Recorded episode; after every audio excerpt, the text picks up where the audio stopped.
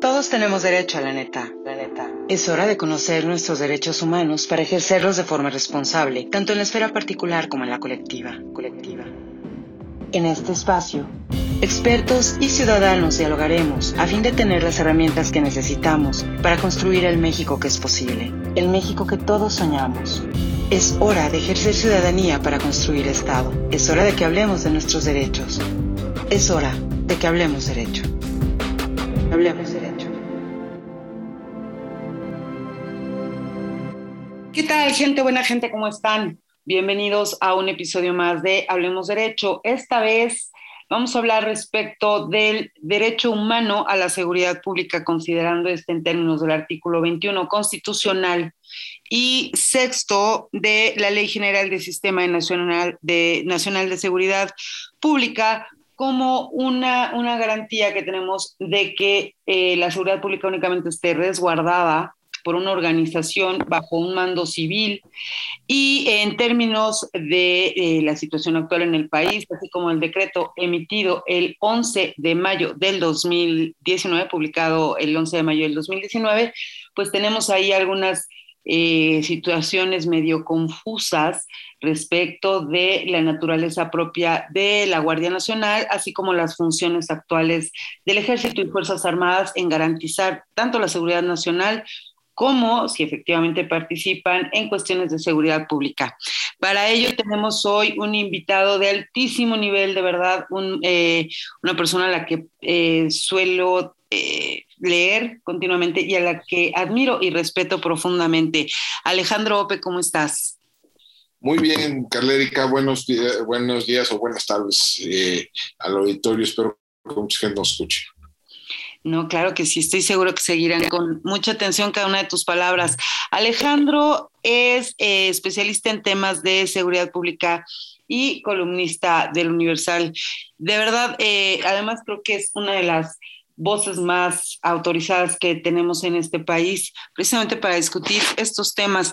Ale, eh, ¿por dónde empezar? Porque actualmente los mexicanos tenemos creo que más preguntas que certezas sobre el tema de seguridad nacional, sobre la seguridad pública, el papel de la Guardia Nacional, qué está pasando con, con las Fuerzas Armadas y cada vez en este país tenemos una presencia pues más relevante de las Fuerzas Armadas en casi todas las actividades del país. Y eh, mientras tanto, pues seguimos teniendo esta, estas noticias continuas, ¿no? Alarmantes verdaderamente sobre la presencia cada vez más, eh, pues más, más de impacto, ¿no? De los diversos grupos del crimen organizado, distintas cifras respecto a eh, récords de homicidios dolosos en el país. ¿Qué, qué es lo que está eh, sucediendo actualmente, por ejemplo, respecto a las Fuerzas Armadas, a Leope? De verdad, eh, ¿cuál, es, ¿cuál es el papel de las Fuerzas Armadas respecto a garantizar la seguridad nacional en el país? A ver, déjame dar un paso hacia atrás. A ver, la, las Fuerzas Armadas en México han tenido, digamos, un papel discreto tradicionalmente ¿no? en, en, tareas distintas a las que le, a las que le son propias, ¿no? a la naturaleza misma de la institución armada. Eh, tuvieron un rol político notable en la primera mitad del siglo XX y les den el poder a los civiles en los años 40 del siglo pasado, en un arreglo, digamos, implícito en, eh, según la cual eh, las Fuerzas Armadas dejan de participar abiertamente en política o directamente en política y los civiles no se involucran en, los asuntos militares. Este es un arreglo que le funciona al país bien durante muchas décadas. Em, las, eh, eh, el país se libró de los ciclos de golpes de Estado y, dictaduras militares que eh, sucedieron en otros países latinoamericanos. Pero el, costo fue eh, tener unas Fuerzas Armadas, el control civil sobre las Fuerzas Armadas fue débil desde el diseño. Eh, deja darte un dato que, que a mí siempre me ha, me ha, llamado mucho la atención y que no es muy conocido. Por una parte, solo hay dos países latinoamericanos que nunca han tenido un civil de, ministro de defensa. Uno es Guatemala y el otro es México. Y otro punto que otro más que me parece aún más, más eh, revelador. Desde 1946 a la fecha no ha habido un solo secretario de la Defensa Nacional que haya sido removido de su cargo antes de finalizar el sexenio. ¿no? Entonces eso habla de una dosis de, autogobierno muy importante dentro, dentro del, del, aparato militar. Y no, esto no era un tema demasiado importante en la medida que las Fuerzas Armadas estaban limitadas ¿no? Eh, a, tareas muy específicas. ¿no? Eh, pero esto, lo, lo, que ha venido sucediendo a lo largo de los últimos 30, 40 años es que gradualmente los distintos gobiernos le han ido confiriendo más y más y más y más responsabilidades a las Fuerzas Armadas.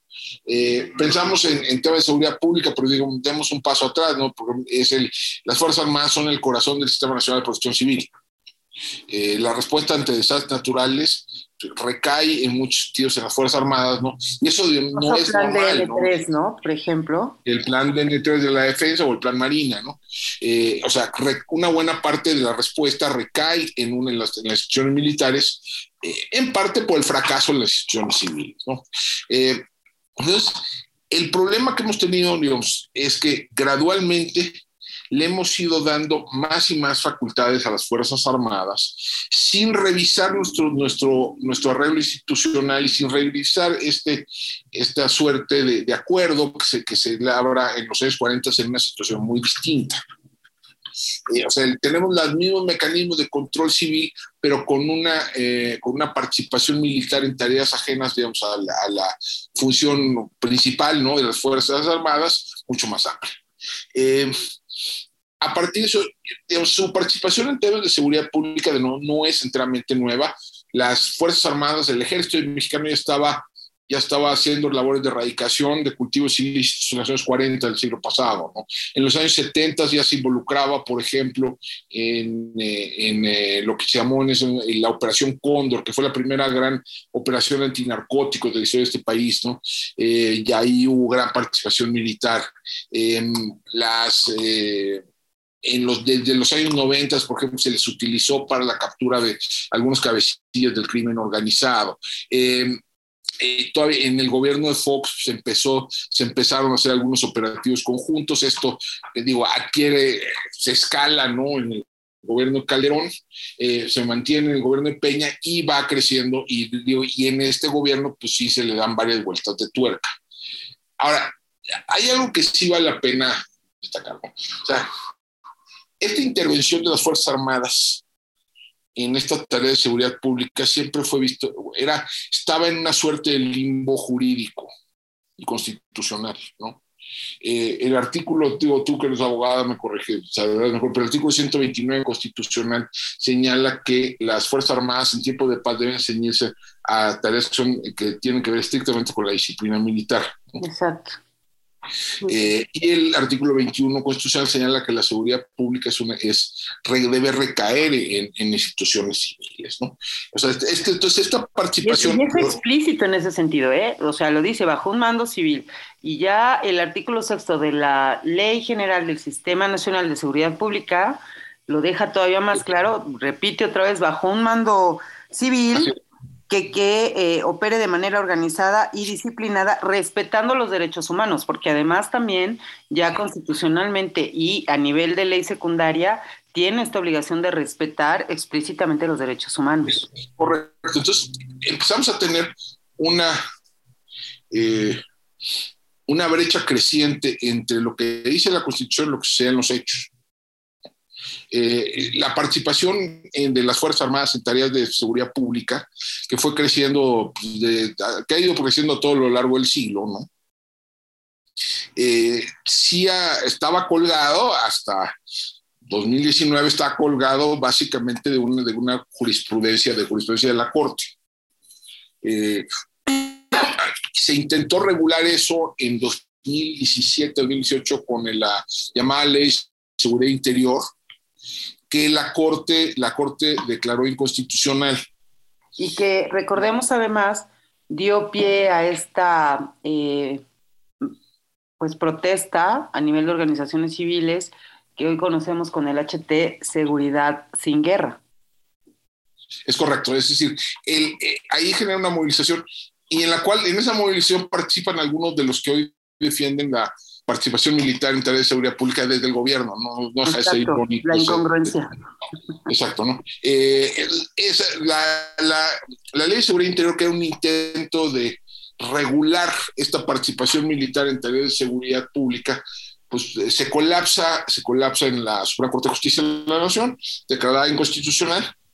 A los dos días de eso, esto se da en el periodo de transición de 2018, a los dos días de ese hecho, casi como, como bofetada a las organizaciones civiles que habían protestado la ley de seguridad interior, el gobierno, y bueno, el, el, todavía el equipo de transición presenta una iniciativa que para crear la Guardia Nacional y en, su, en la versión inicial, esta Guardia Nacional iba a estar ubicada en la Secretaría de la Defensa Nacional. Eh, Era el, equipo electo, aún no estaba ni en función. Esto todavía, la primera, esto se da en noviembre de 2018, todavía no era la toma de posesión, pero el proyecto original era ubicarla en la Serena. Esto genera una serie de, resistencias muy importantes de organizaciones civiles, de especialistas, de organismos multilaterales, ¿no? Por ejemplo, la ONU se pronuncia, la ONU de Derechos Humanos se pronuncia en contra de, esa, de, eh, disposición. Hay un problema de convencionalidad, ¿no? Porque, digamos, hay una sentencia en la Corte Interamericana de Derechos Humanos que... Eh, que habla de que la intervención de las Fuerzas Armadas en tareas de seguridad pública tiene que ser eh, limitada, subordinada, fiscalizada, etcétera, ¿no? Así es. Moral, etcétera. O sea, había un problema, o sea, o sea, tal como lo que... Además veníamos de un año y medio de discusión intensa del tema, Alejandro. Así es. Ya no era bueno a la conversación pública. Y acababa de salir la, la, pues, la sentencia de la Corte. La sentencia de la Suprema Corte. No, y la, la Suprema Corte y además la, este, esta, sentencia de la Corte Interamericana de Derechos Humanos, que limitaba, que eh, versaba precisamente sobre la intervención de las Fuerzas Armadas en tareas de seguridad pública. Entonces, había un problema ahí de fondo, recula el gobierno, ya el gobierno, ya ahora sí ya el gobierno funciona, recula, entonces dicen, no, no, se va, la, la Guardia Nacional se va a la, va a estar en la Secretaría de Seguridad y Protección Ciudadana, pero va a estar un periodo de transición, cinco años en la sede.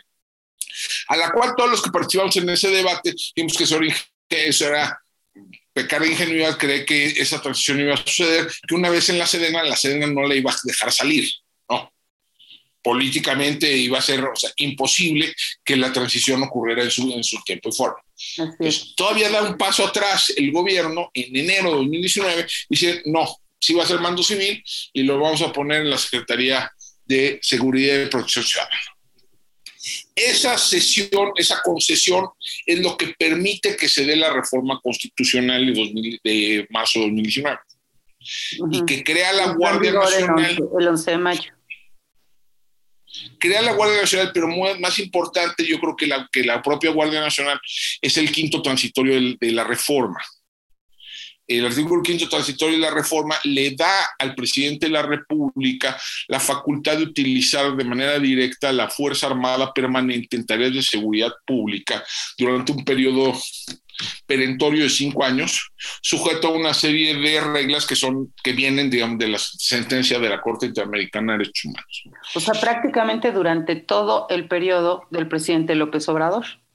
Es correcto. En 2024 y estos cinco años, si consideramos que este decreto entró en vigor el 11 de mayo del 2019, pues eh, tendría ya cese de efectos al 11 de mayo del 2024. O sea, es, prácticamente. Es correcto, sí, ya estamos. O sea, esto va.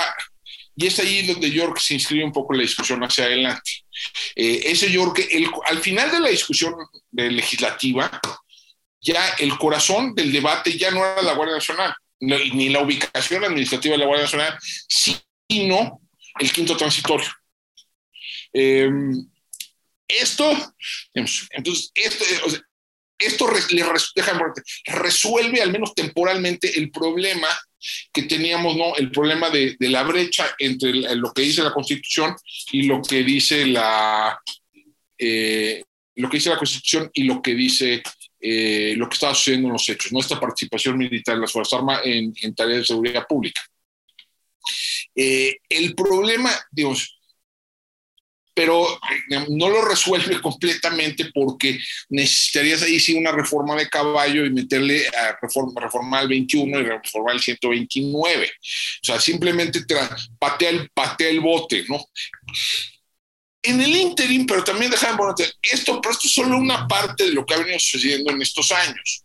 Eh, a, la, a, la, par de que le, le, dan, o sea, de que institucionalizan la participación militar en tareas de seguridad pública, eh, el, el, el, presidente López Obrador le empieza a dar más y más responsabilidades a las Fuerzas Armadas que van mucho más allá de lo que es su ámbito natural de actuación y van mucho más allá de lo que gobiernos previos le habían dado.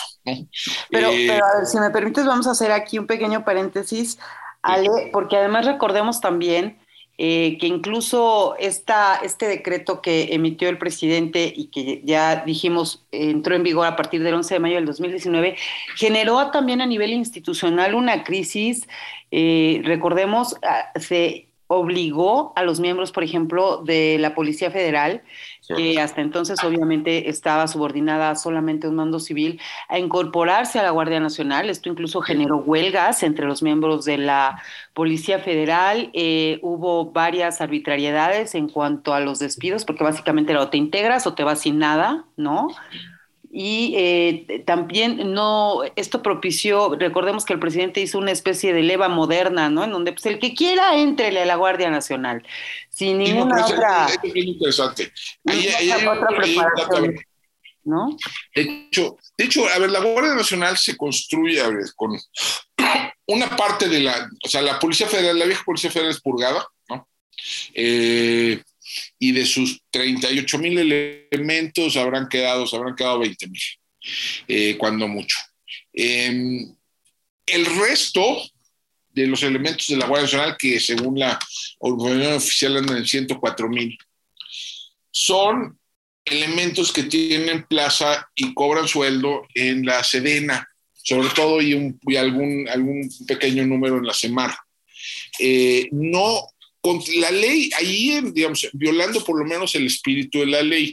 La ley, la ley de la Guardia Nacional, aprobada después de la reforma constitucional, señala que como, como, requisito, de ingreso, como requisito de ingreso en la, en la Guardia Nacional, eh, la separación funcional del cuerpo armado de origen, o sea, del elemento de, de, su cuerpo armado de origen. Es decir, tendrían que haberse separado del ejército de la Marina. Ahora, lo que es como lo están resolviendo, pero como nadie tiene claridad sobre qué demonios significa separación funcional, lo están resolviendo, eh, lo están resolviendo con eh, oficios de comisión.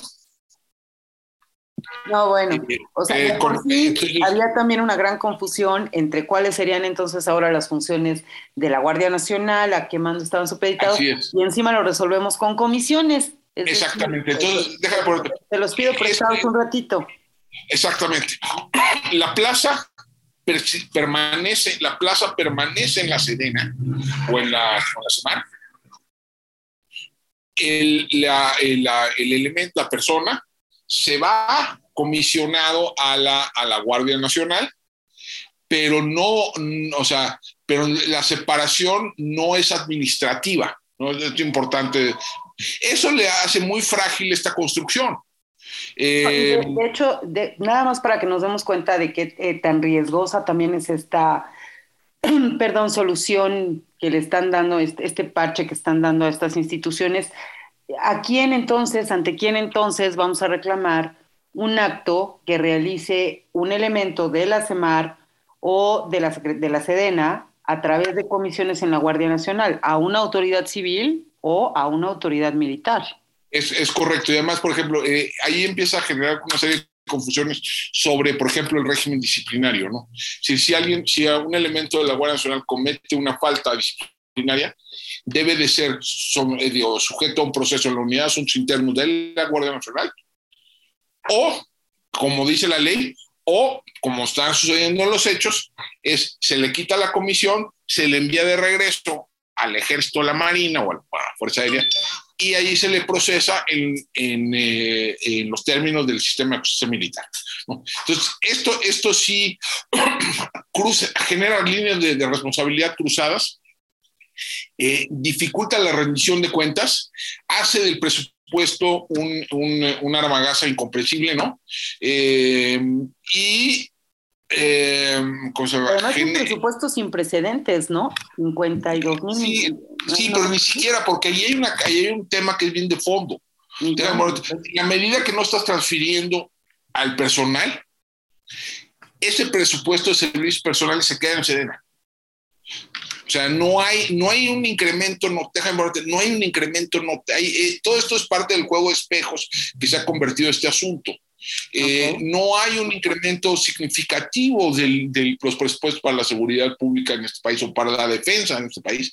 Hay un incremento del presupuesto para la Sedena, pero que tiene que ver con inversión física. ¿Qué quiere decir eso? Básicamente tiene que ver con Santa Lucía. Ok.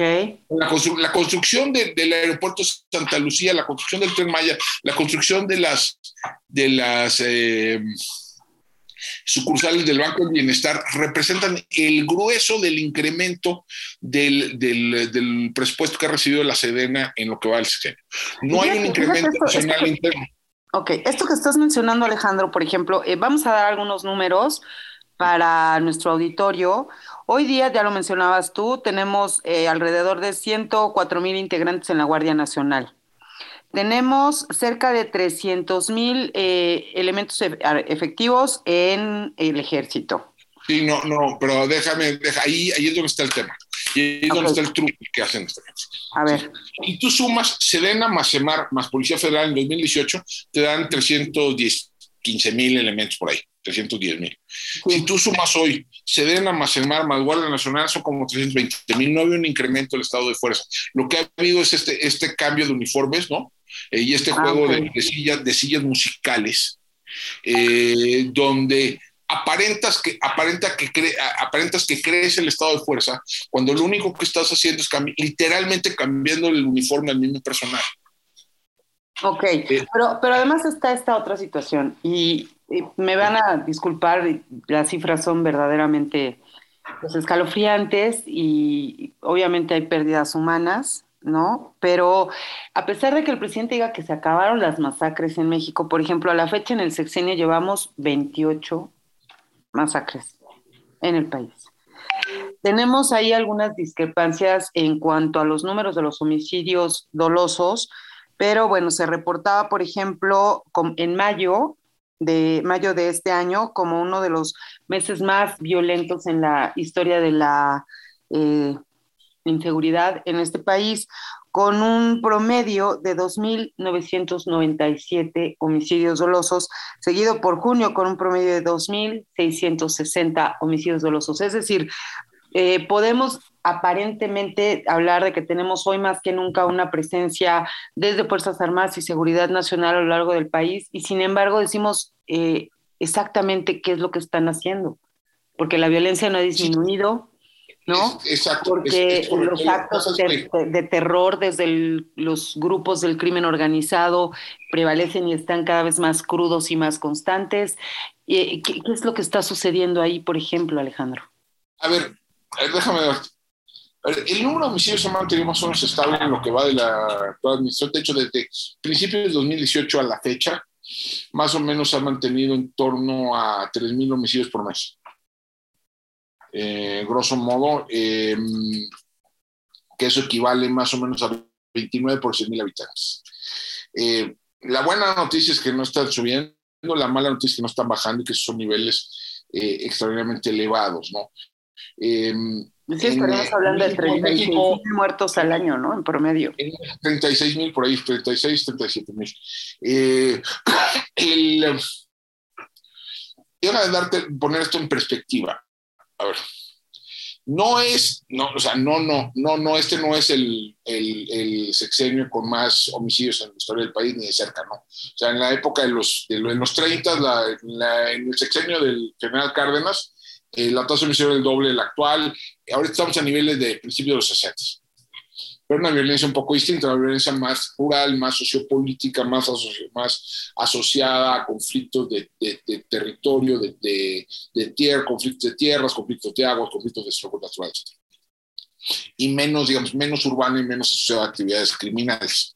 Pues sí, pero también eh, este es el sexenio, eh, del presidente que hizo campaña señalando precisamente la falta de contención de la violencia y la inseguridad en los incluso, incluso llegaron a decir en un momento el entonces encargado de la seguridad, de seguridad en el equipo de transición, luego secretario de Seguridad y Protección Ciudadana y hoy gobernador electo de Sonora, eh, eh, Alfonso Durazo, llegó a decir que en tres años, eh, que el objetivo era llevar los homicidios en tres años a niveles de la OCDE, hasta que le señalamos varios que eso implicaría una reducción de 85% en en tres años cosa que, pues, por supuesto, era, era absolutamente descabellado en ese momento y que, por supuesto, no se cumplió.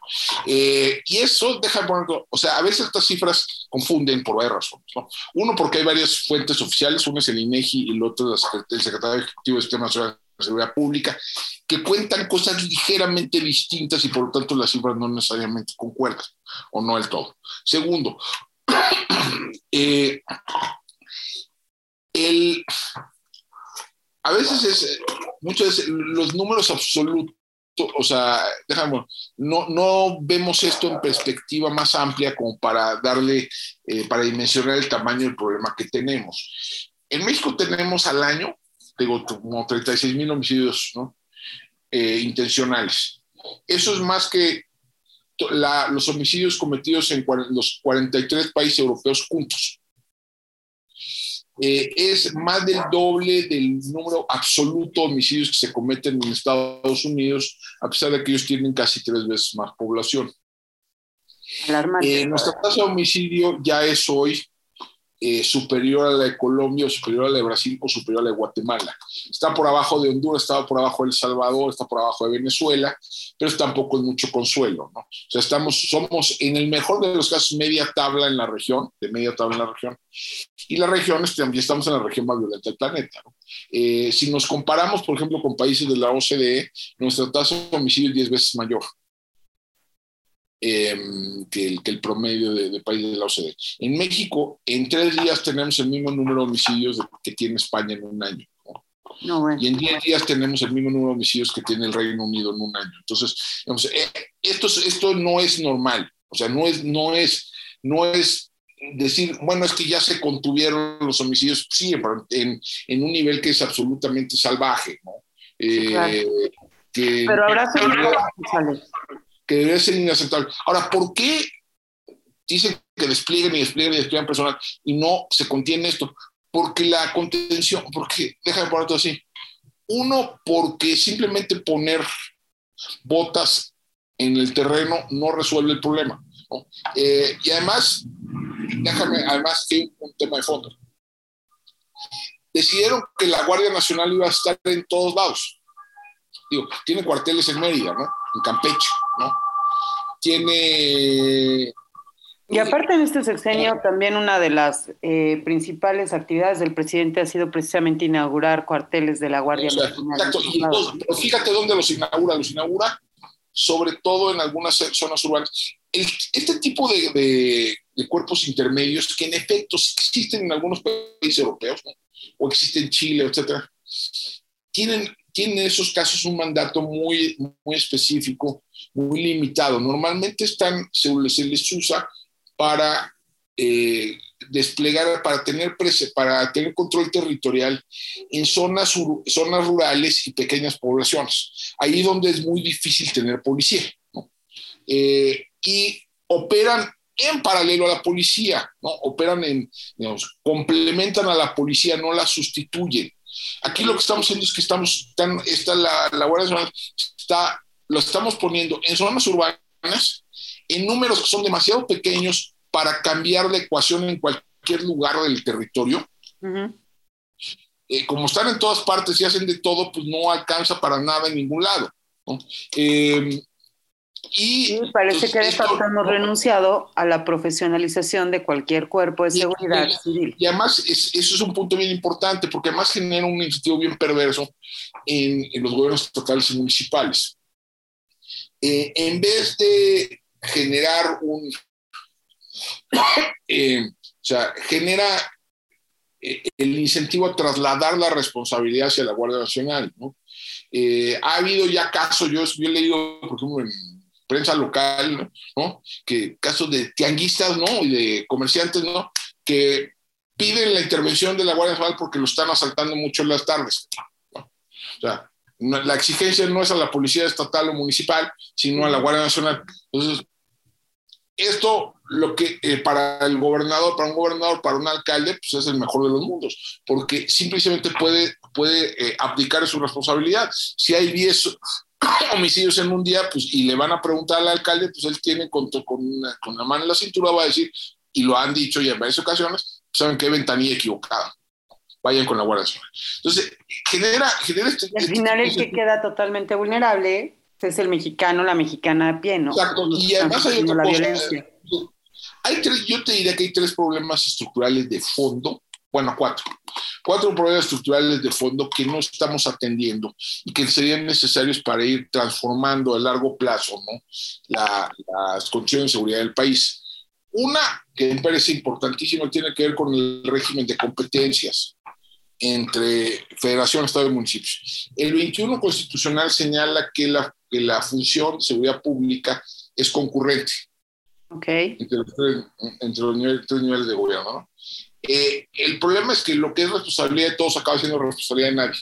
Así es. No, hay, no, hay, no están claramente determinados cuáles son los tramos de responsabilidad del municipio, del Estado, del, del, de la federación. ¿no? Coloquialmente se está favoreciendo que se echen la bolita. Exactamente, correctamente. Eso, eso, es, eso, es, lo que sucede en los hechos y lo puede uno encontrar miles de ejemplos de esas cosas. Primer problema. Segundo problema, tenemos un problema de subinversión crónica en, en nuestro sistema de seguridad y justicia.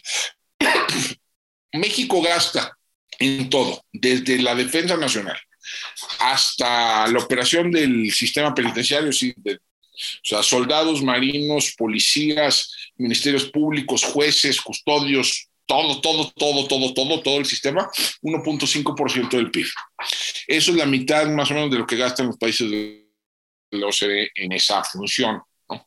Em, ah, y es más o menos la tercera parte de lo que gasta Colombia. ¿no? Y esa subinversión crónica se ve en varias cosas, ¿no? Se ve, por ejemplo, en, la, en el número limitado de policías, se ve en los sueldos que reciben los policías, son eh, miserables, no déjame darte un dato, ¿no? 80% de los policías de este país, no, 90, perdón, 93% de los policías de este país ganan menos de 15 mil pesos al mes. 80% eh, de los policías de este país tienen que poner de su pecunio personal para comprar una parte de su equipo. Y eh, que, ya hemos tenido denuncias públicas en donde incluso se les rentan las patrullas, ¿no? claro, y donde hay un... Eh, los, primeros, las primeras víctimas del abuso policial son los propios policías, ¿no? Eh, el, se ve en los ministerios públicos, ¿no? Hay que, solo hay que ir a una agencia del Ministerio Público para ver cómo se apilan los expedientes, ¿no? Así es. Este, se, nota en el, en el, Poder Judicial, sobre todo en los poderes judiciales locales, ¿no? donde los rezagos son monumentales. ¿no? Se nota en las prisiones, que son, pues, muchas de ellas son la entrada al infierno. ¿no?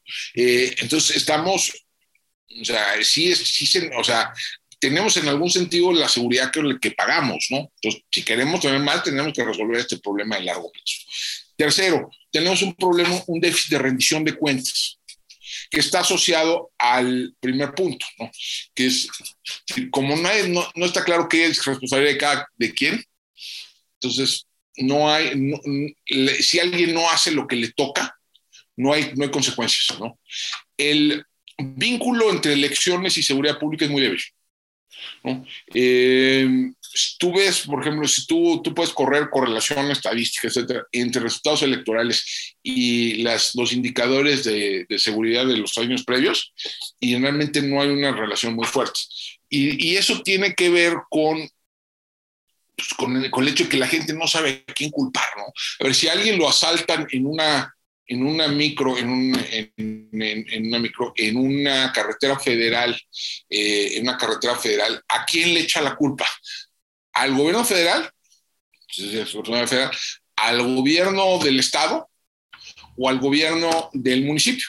Y resulta que en muchos casos pueden ser de partidos distintos. Entonces, si yo quiero expresar mi castigo en las urnas, ¿contra quién me voy? ¿no? sí, claro. No está claro. Y, no, eh, no, no, no está muy claro cuál es, cómo, cómo debo votar para manifestar ese descontento. Luego, los mecanismos, por ejemplo, los, los, mecanismos de control y fiscalización del legislativo son muy, muy frágiles. ¿no?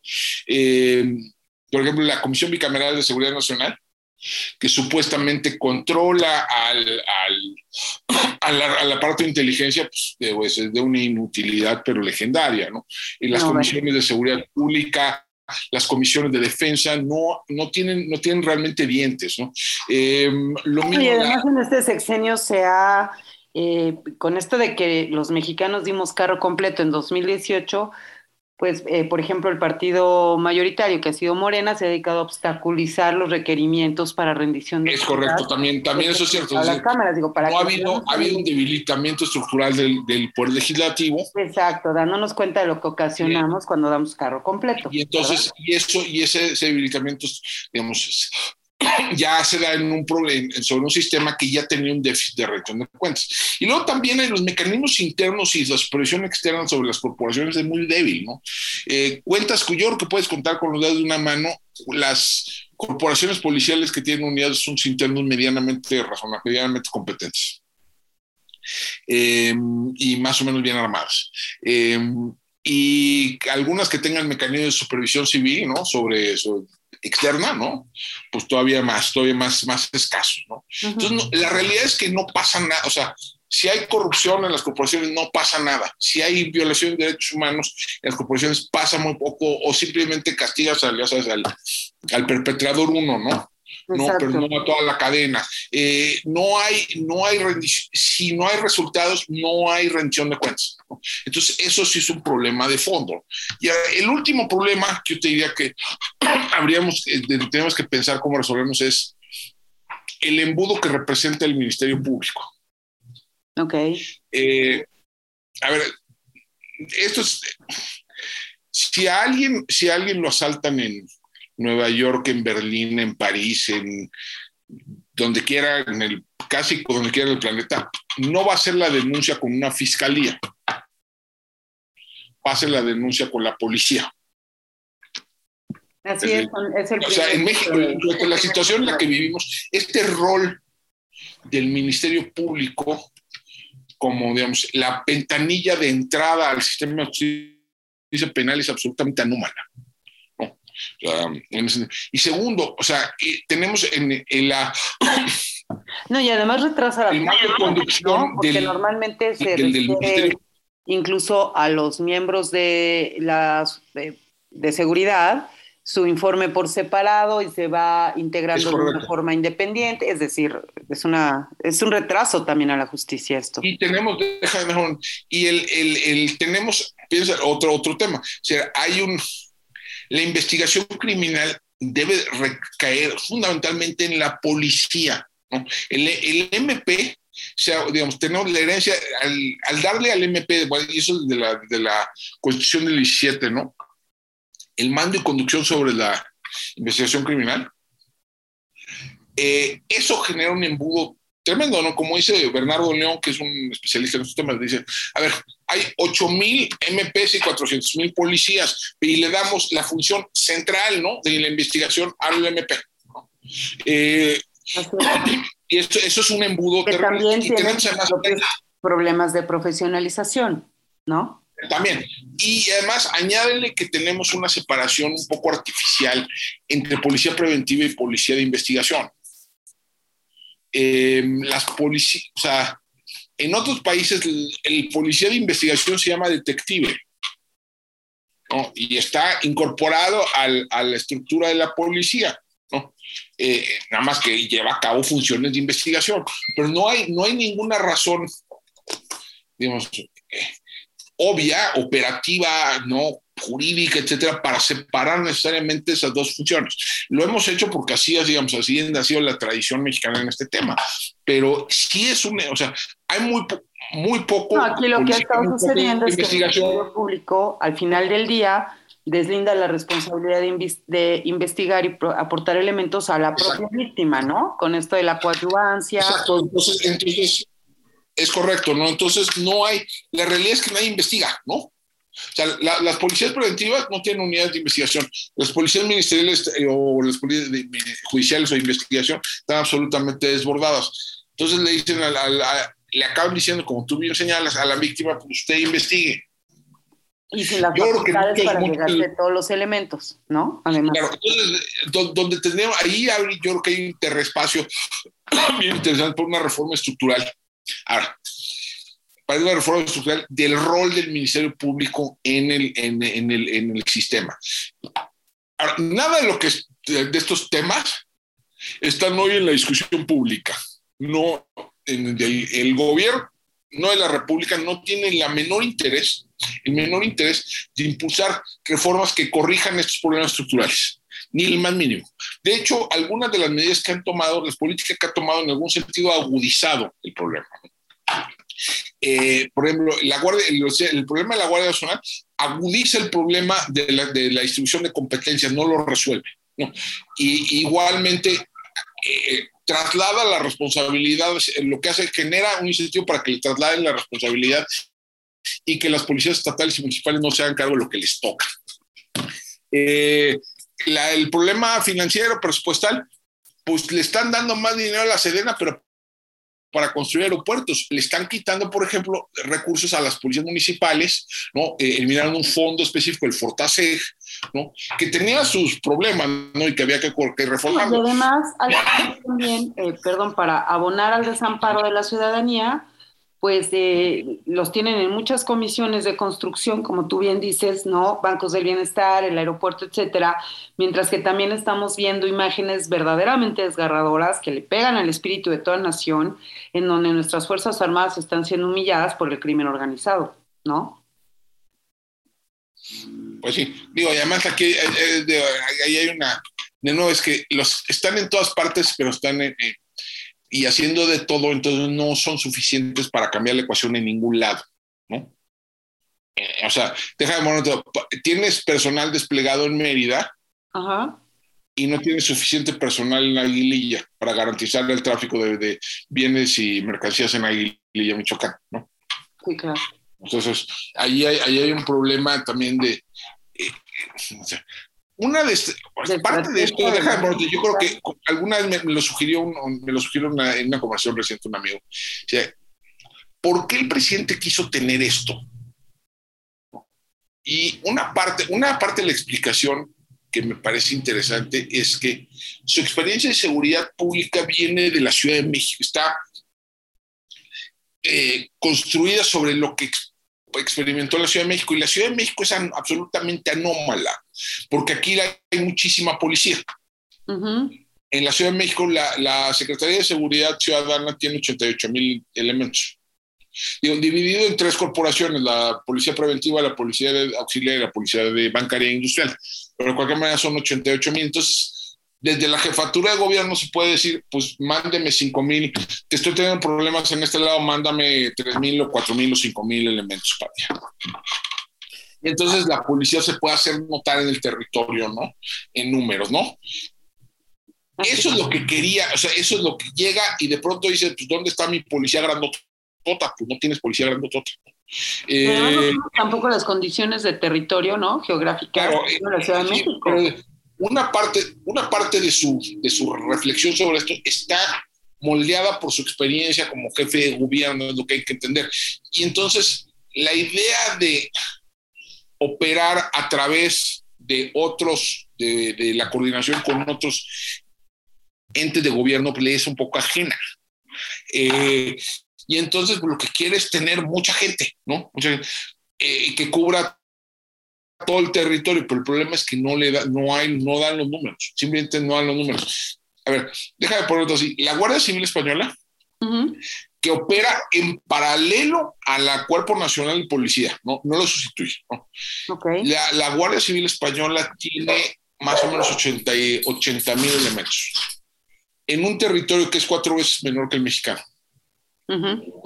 La Guardia Nacional, que, además sustituye a lo que en España sería el Cuerpo Nacional de Policía, tiene 104 mil. Si para tener el alcance, nada más el alcance de la Guardia Civil española o de los carabinieris italianos, se necesitaría entre tres y cuatro veces entre tres y cuatro veces el tamaño, o sea, que la Guardia Nacional tenía que ser entre 300 y 400 mil. Entonces, no te da, no hay, no hay, aún si se dedica, si todas las Fuerzas Armadas completitas se fueran a la Guardia Nacional, no harían los mismos.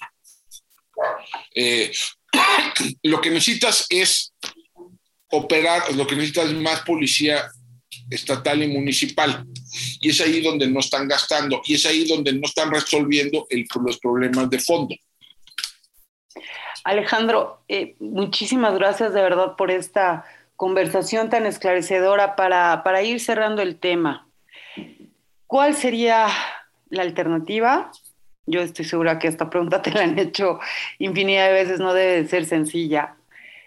Y aproximadamente en cuánto tiempo de seguir una estrategia en la que se profesionalicen ¿no? estos cuerpos de seguridad pública, porque eh, recordemos, esta conversación inició con el tema de que la seguridad pública debe estar eminentemente bajo un mando civil y nosotros los ciudadanos tenemos el derecho de tener muy claras las limitantes entre cada una de las autoridades que estén eh, ejerciendo su competencia en el marco de seguridad nacional y seguridad pública, que son dos cosas completamente diferentes. Eh, ¿qué, ¿qué, tiempo más o menos nos llevaría entonces, no considerando profesionalización, que de verdad le diéramos esta inversión a la seguridad pública y la creación de eh, cuerpos civiles eh, destinados a la seguridad pública, más o menos, eh, ¿cuál sería la alternativa y cuál sería el tiempo que nos llevaría a construir esto, Alejandro? a ver, a ver, en el ya tenemos, a ver, de la, para hacer reformas estructurales ¿no? en el, sector seguridad, pues sí se requieren, digamos, unas reformas importantes al marco constitucional legal, se requiere un esfuerzo presupuestal notable, se requiere una reorganización de buena parte de las corporaciones, etcétera. ¿no? Eso toma tiempo, ¿no? Eso no es fácil, no, no, es, un, no es proyecto de una sola administración eh, y no tiene efectos de corto plazo. Dicho lo anterior, hay ya varios ejemplos virtuosos de transformaciones de, por ejemplo, las reformas policiales a nivel local que dan resultados en corto plazo. En corto plazo ¿no? Déjame darte un par de ejemplos. ¿no? Eh, uno, eh, por ejemplo, en, la, bueno, en, en Morelia, en el trienio 2015-2018, lograron reducir la incidencia medida con encuesta de victimización, no con denuncias, sino con con encuesta misma que es más, que capturas mucho más, que, mucho más delitos, eh, lo redujeron en 30, más de 30% en tres años. Eh, tienes un caso como el de La Laguna, de Torreón, Lerdo, Gómez Palacios, donde redujeron en 80, más del 90% de los homicidios en dos años, eh, mediante una, una, intervención muy bien pensada entre gobiernos federales, gobierno estatal y gobiernos municipales. Em, y que se ha mantenido en esos niveles ¿no? desde, desde ese entonces. Coahuila era uno, fue uno de los epicentros ¿no? de, de, la violencia hace una década y hoy tiene la tercera tasa de homicidio más baja del país. ¿no? Eh, entonces sí, sí se puede hacer, desde el punto de vista local, hay cosas que se pueden hacer, eh, hay ya un modelo, una cosa como el modelo nacional de policía y justicia cívica, muchos de esos sí, la adopción de algunas de esas, de esas recomendaciones pueden hacer cambios que sean notorios en el corto plazo. Ahora, la transformación de todo el sistema, pues sí, sí, son, son, son temas más grandes y que requieren pensar en cómo hacemos sustentables algunos de estos cambios que se están dando a nivel local. Es decir, nosotros como ciudadanos, tal vez, en esta cuestión que particularmente nos atañe a todos, porque vaya, es nuestra tranquilidad cada vez que salimos en casa y a veces incluso ¿no? nuestra seguridad en casa, es eh, podemos empezar a exigir a nuestras autoridades locales, gobernadores, eh, a nivel estatal la implementación de estos pequeños cambios de estrategia para que en el corto plazo nos empiece a dar resultado, en tanto en algún punto no tengamos un liderazgo responsable a nivel federal que de verdad se comprometa con esta transformación de fondo y que además eh, de alguna manera pues garanticemos también ya de una vez, ¿no? Busquemos líderes que de verdad tengan un semblante republicano y democrático para que puedan entender la trascendencia de los proyectos transeccionales para garantizarnos a nosotros la seguridad, pero en el corto plazo podemos empezar también por exigirles entonces a los gobernadores eh, que por lo menos consideren estos modelos, ¿no? Independientemente del color por el que hayan llegado a las gubernaturas, bueno, tienen primero la obligación hacia sus ciudadanos, hacia los gobernados de cada estado, no hacia un líder federal, no hacia un partido político determinado, sino que su lealtad debe de estar primero y antes que nada con los gobernados de cada estado y a garantizarnos la seguridad pública, que es un derecho humano además, protegido por la Constitución y necesario para que cada uno de nosotros podamos desarrollarnos, crecer y expandirnos. ¿Es esto correcto, Ale? Sí, así es. Mira, la seguridad se construye de abajo hacia arriba, ¿no? De calle por calle, colonia por colonia, municipio por municipio, ¿no? Entonces se puede hacer desde el activismo local, se pueden hacer mucho para para, por ejemplo, fortalecer la rendición de cuentas, para, por ejemplo, cambiar las métricas ¿no? con las que medimos a las, a las policías, eh, para, por ejemplo, dignificar la, labor policial, eh, para mejorar la comunicación y la confianza entre, entre autoridades y, y, la, sociedad. Yo creo que sí hay, hay espacio ahí, ya hay modelos interesantes, eh, se pueden ir adoptando algunas, algunas cosas que se, que se han venido, algunas buenas prácticas, o sea, sí se pueden hacer muchas cosas. Y de largo plazo, lo que hay que decir es por lo menos ir generando la conversación ¿no? Vamos viendo qué significaría una transformación estructural del sector, del sector seguridad y cómo, cómo uno revertimos algunas de las de esta, esta larga tendencia de militarización y cómo empezamos a, a, reconstruir una vía civil, ¿no? Que dé resultados en un plazo razonable. Pues muchísimas gracias, Alejandro. De verdad, yo creo que esta conversación ha sido sumamente esclarecedora para todos. Eh, te agradezco de verdad eh, todo tu, tiempo, tu disposición y además el que de verdad hayas bajado este tema tan complicado por todo lo que ya mencionábamos a lo largo del episodio en situaciones muy claras en donde también los eh, ciudadanos, cada mexicano, cada mexicana podemos accionar desde lo local a fin de garantizarnos esa seguridad necesaria para poder desarrollar todas nuestras actividades y todas nuestras potencialidades. ¿Cómo podemos encontrarte en redes sociales, Ale? Me pueden buscar en Twitter, estoy en AOP71, HOP71, eh, en, eh, eh, en, Instagram estoy con, Alejandro Ope y pueden leerme en el Universal lunes, miércoles y viernes.